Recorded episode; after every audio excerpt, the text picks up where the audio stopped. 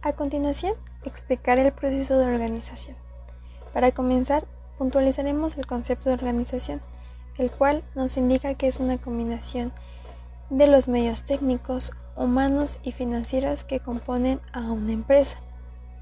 Por otro lado, la estructura organizacional puede ser definida como las diversas maneras en que puede ser dividido el trabajo dentro de una organización.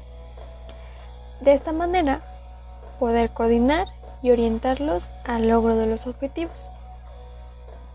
Los pasos de la organización son establecer los objetivos de la empresa, formular objetivos, políticas y planes de apoyo, identificar, analizar y clasificar las actividades necesarias para alcanzar sus objetivos. Agrupar las actividades a la luz de los recursos humanos y materiales disponibles y de la mejor manera de utilizarlos según sean las circunstancias. Delegar a la cabeza de cada grupo la autoridad necesaria para desempeñar las actividades. Unir los grupos de manera horizontal y vertical mediante relaciones de autoridad y flujo de información. La estructura organizacional también debe de reflejar algunos de estos puntos.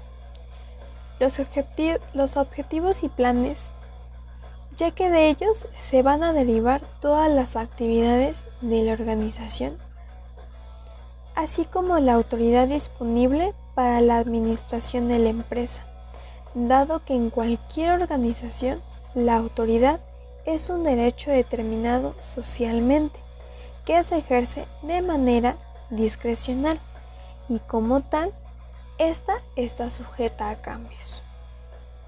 El ambiente que lo rodea, como cualquier plan, cuyo permiso pueda ser de carácter económico, tecnológico, político, social o ético.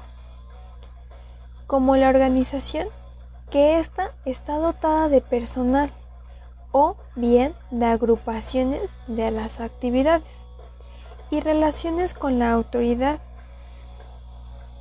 En su estructura debe de considerar las limitaciones y las costumbres de su personal y de la, todas las personas que trabajan en esta organización.